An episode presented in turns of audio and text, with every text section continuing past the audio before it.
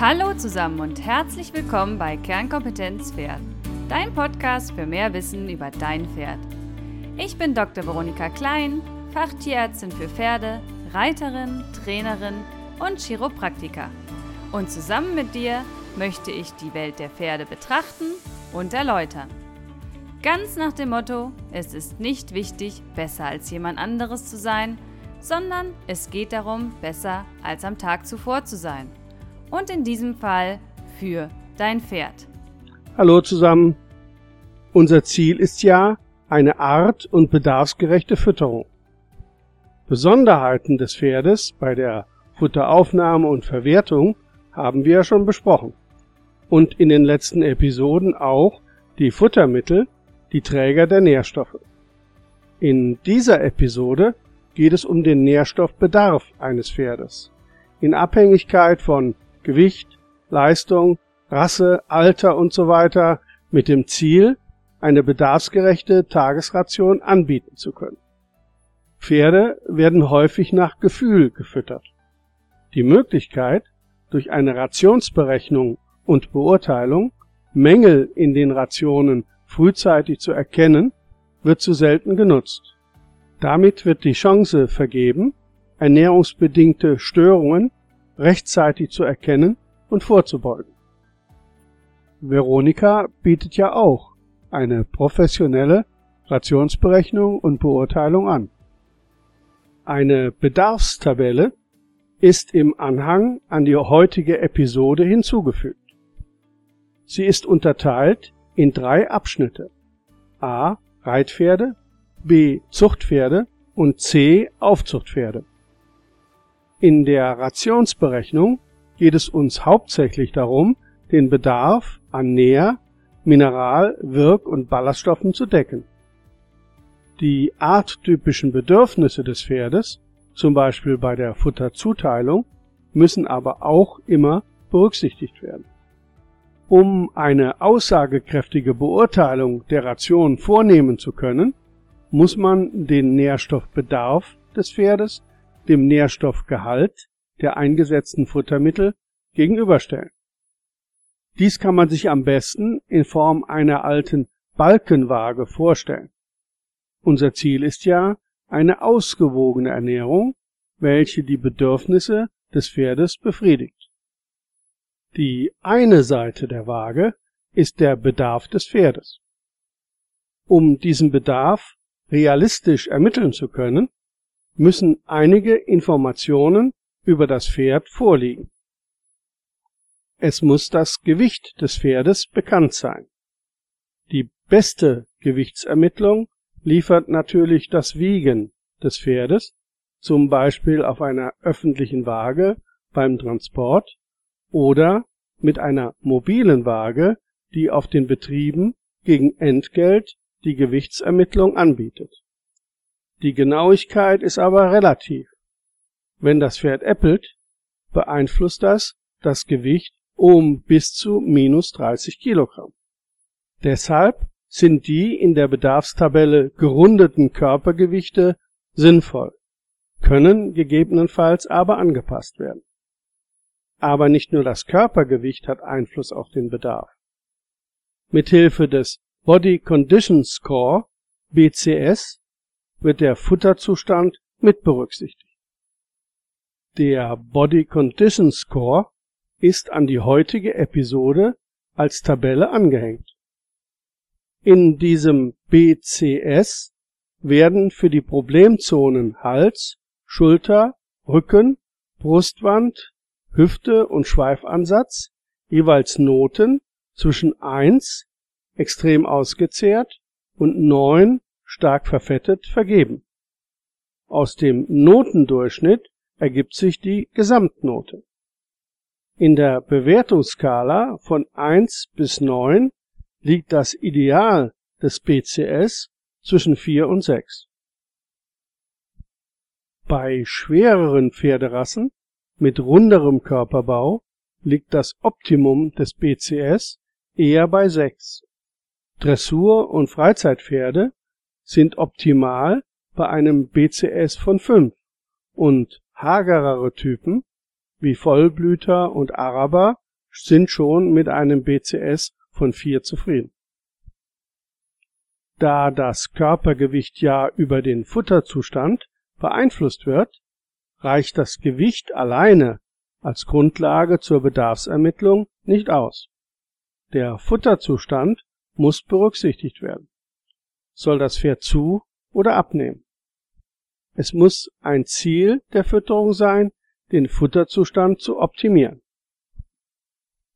Aber selbst bei einem guten Futterzustand ist ein Großteil des Körpers, zum Beispiel Knochen, Fettpölsterchen, der Verdauungstrakt mit Inhalt, nicht, wie zum Beispiel die Muskulatur, aktiv am Stoffwechsel beteiligt.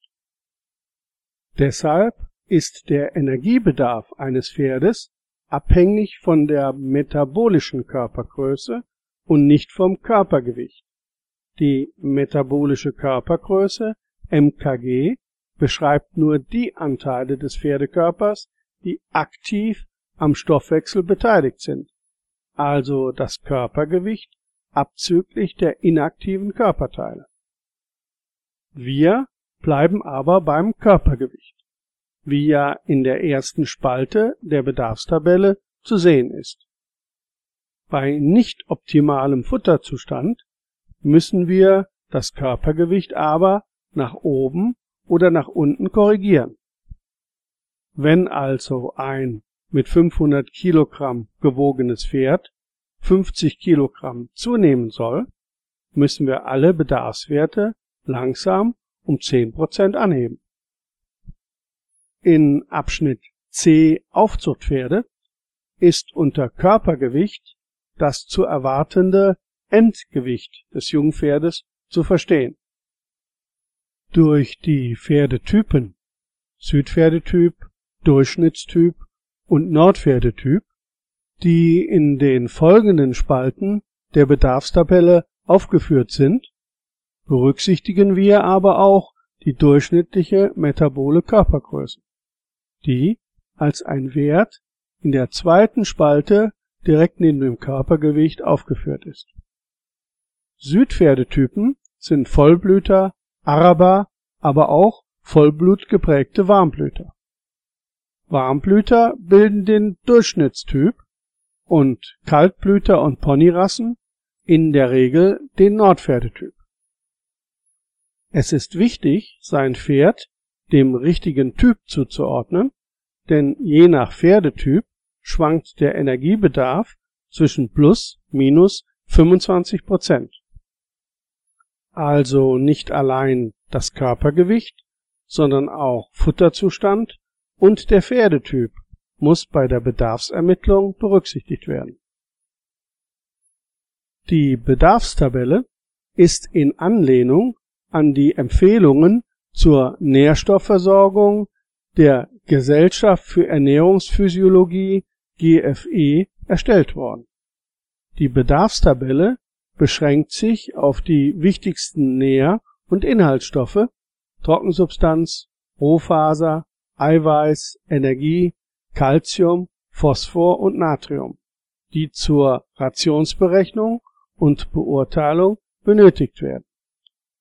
Zusätzliche Tabellen geben weitere Empfehlungen zur Spurenelement- und Vitaminversorgung. Die angegebenen Werte entsprechen immer dem Tagesbedarf eines Pferdes.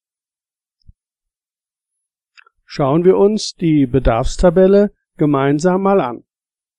Die erste Spalte steht ja für das Gewicht. Die dritte Spalte fragt nach der Leistung des Pferdes. Die Leistung Erhaltungsbedarf dient der Erhaltung aller Körperfunktionen und der Körpertemperatur.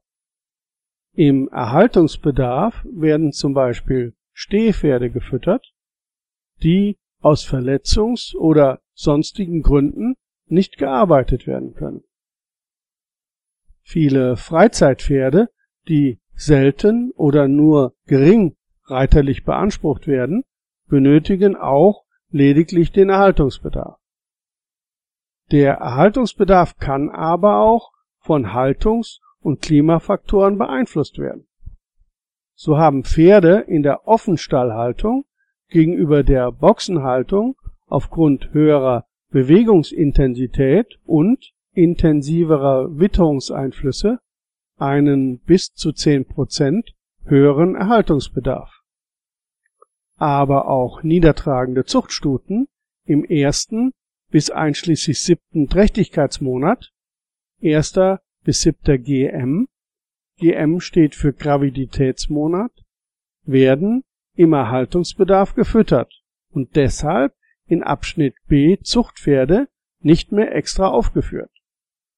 Diese Stuten können ja auch noch reiterlich beansprucht werden, der Bedarf entspricht dann aber der entsprechenden leichten bis mittleren Arbeitsleistung. Der durchschnittliche Bedarf für Arbeitsleistung von erwachsenen Reitpferden wird in leichte, mittlere und schwere Arbeit unterteilt. Eine genauere Bewertung der Arbeitsleistung ist in Abhängigkeit der Intensität der Belastung mit der angehängten Tabelle Energiebedarf für Bewegungsleistung möglich. Der mit Hilfe dieser Tabelle ermittelte Leistungsbedarf ergibt plus dem Erhaltungsbedarf des Pferdes den Gesamtbedarf für die überprüfte Arbeitsleistung. Alle Werte in der Bedarfstabelle entsprechen dem Gesamtbedarf, also dem Erhaltungs- plus Leistungsbedarf. Im Abschnitt B Zuchtpferde der Bedarfstabelle wird die Zuchtleistung dargestellt. Niedertragende Zuchtstuten werden, wie schon erwähnt, im Erhaltungsbedarf gefüttert. Hochträchtige Zuchtstuten im achten und elften Trächtigkeitsmonat, GM Graviditätsmonat und laktierende Zuchtstuten im ersten, dritten und fünften Laktationsmonat, LM Laktationsmonat, sind in der Tabelle aufgeführt. Im Abschnitt C Jungpferdefütterung ist unter dem zu erwartenden Endgewicht der Bedarf im sechsten, zwölften und vierundzwanzigsten Lebensmonat angegeben. Die nächste, die vierte Spalte, die Trockensubstanz, haben wir schon in der Episode Pferdefütterung Teil 6 besprochen. Deshalb in Kürze, die Trockensubstanz dient der Sättigung des Pferdes und verdeutlicht damit, ob die zu berechnete Ration überhaupt realistisch ist. Die Trockensubstanz unter dem Kürzel T ist in der Bedarfstabelle mit mehr als zwei Prozent des Körpergewichts angegeben. Also bei einem 500 Kilogramm schweren Pferd entsprechend circa 10 Kilogramm Trockensubstanzbedarf. Dies trifft durchschnittlich zu bei Reitpferden mittlerer Arbeit sowie bei Zuchtstuten zu Beginn der Laktation. Hochleistungspferde erreichen diesen Wert häufig knapp. Robustpferderassen neigen zu einer deutlich höheren täglichen Trockensubstanzaufnahme bis zu drei Prozent des Körpergewichts und mehr, was sich dann auch im Futterzustand deutlich darstellt. Auch die Rohfaser und ihre Bedeutung haben wir schon in Episode Pferdefütterung Teil 7 besprochen. Deshalb in Kürze. Das Pferd ist ein Rauffutterfresser. Die Rohfaser ist wichtig für die Beschäftigung, das Kauen und das Einspeicheln. Eine ausreichende Rohfaserversorgung ist existenziell. In der Bedarfstabelle ist in der fünften Spalte der Rohfaserbedarf angegeben. Er entspricht 25 Prozent der aufgenommenen Trockensubstanz, also 10 Kilo Trockensubstanzaufnahme entsprechen 2,5 Kilogramm Rohfaserbedarf. Im Hochleistungssport werden die Rohfaserbedarfswerte oft unterschritten. Das Ziel ein sportliches Aussehen und ein Verzicht auf totes Gewicht. Im Freizeitbereich werden die Werte aber häufig überschritten. Die Folge ein unsportliches Aussehen. Die nächste, die sechste Spalte, gibt den Energiebedarf in Abhängigkeit von Körpergewicht und Leistung des Pferdes an. In Episode Pferdefütterung Teil 8 haben wir bereits die Bedeutung der Energie kennengelernt. Die hier angegebenen Werte berücksichtigen den Energiebedarf des Pferdes auch in Abhängigkeit von Pferdetyp, Südpferdetyp, Durchschnittstyp und Nordpferdetyp, wie schon eben angesprochen. Der Energiebedarf ist für die Leistung, Sport, Zucht und Aufzucht angegeben. Auch der in der siebten Spalte aufgeführte Eiweißbedarf ist abhängig von Leistung und Pferdetyp dargestellt. In Pferdefütterung Teil 9 haben wir ja schon die Bedeutung von Eiweiß kennengelernt und können den deutlich erhöhten Eiweißbedarf bei Zucht- und Aufzuchtpferden erklären. In der nächsten Spalte 8 der Bedarfstabelle werden die Mengenelemente Calcium, Phosphor und Natrium berücksichtigt, die wir auch schon als Bau- und Wirkstoffe in Pferdefütterung Teil 9 bereits kennengelernt haben.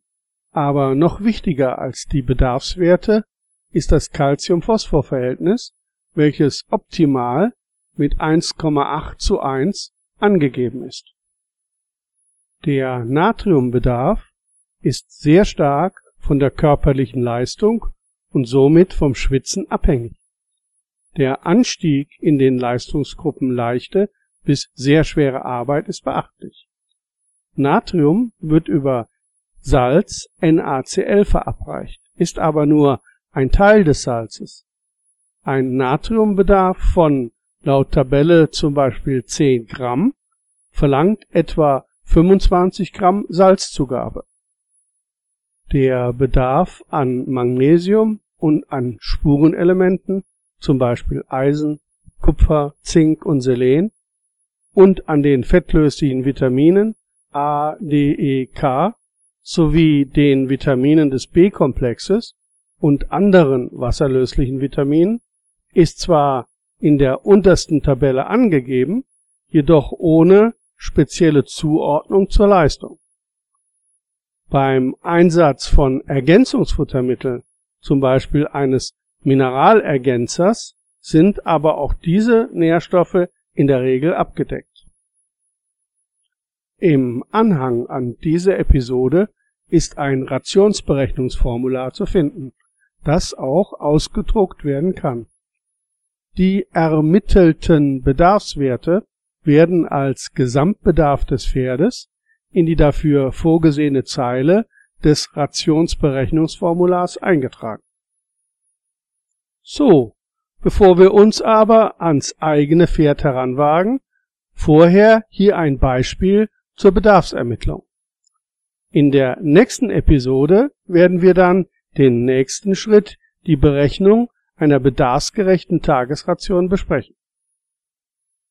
Unser Musterknabe ist ein zar 500 Kilogramm schwerer Warmblutwallach. Er ist bei einem Body Condition Score von 5 in einem guten Futterzustand und er entspricht als mittelgroßes Warmblut auch in der Regel dem Durchschnittstyp. Er wird auf Turniereinsätze vorbereitet, seine Bewegungsleistung wird als mittlere Arbeit eingestuft. Seinen Bedarf tragen wir ins Rationsberechnungsformular ein. Der Trockensubstanzbedarf ist in der Bedarfstabelle bei 500 Kilogramm Lebendmasse mit mindestens 10.000 Gramm, der Rohfaserbedarf mit mindestens 2500 Gramm angegeben. Der Energiebedarf in der Zeile 500 Kilogramm mittlere Arbeit ist in der Spalte Durchschnittstyp mit 83 Megajoule, der Eiweißbedarf mit 495 Gramm angegeben. Der Mineralstoffbedarf beträgt 27 Gramm Calcium, 15 Gramm Phosphor und 43 Gramm Natrium. Seine Tagesration besteht aus 3,5 Kilogramm Hafer, 7,5 Kilogramm Heu und circa 1 Kilogramm Stroh und 70 Gramm Mineralergänzer. Ein Salzleckstein steht ihm zur Verfügung. In der nächsten Episode wollen wir diese und andere Rationen berechnen und vor allem beurteilen. Und die professionelle Rationsberechnung und Beurteilung, die Veronika anbietet, geht ja auch hin bis zu den Spurenelementen und Vitaminen. Ich bedanke mich für das Interesse und freue mich aufs nächste Mal.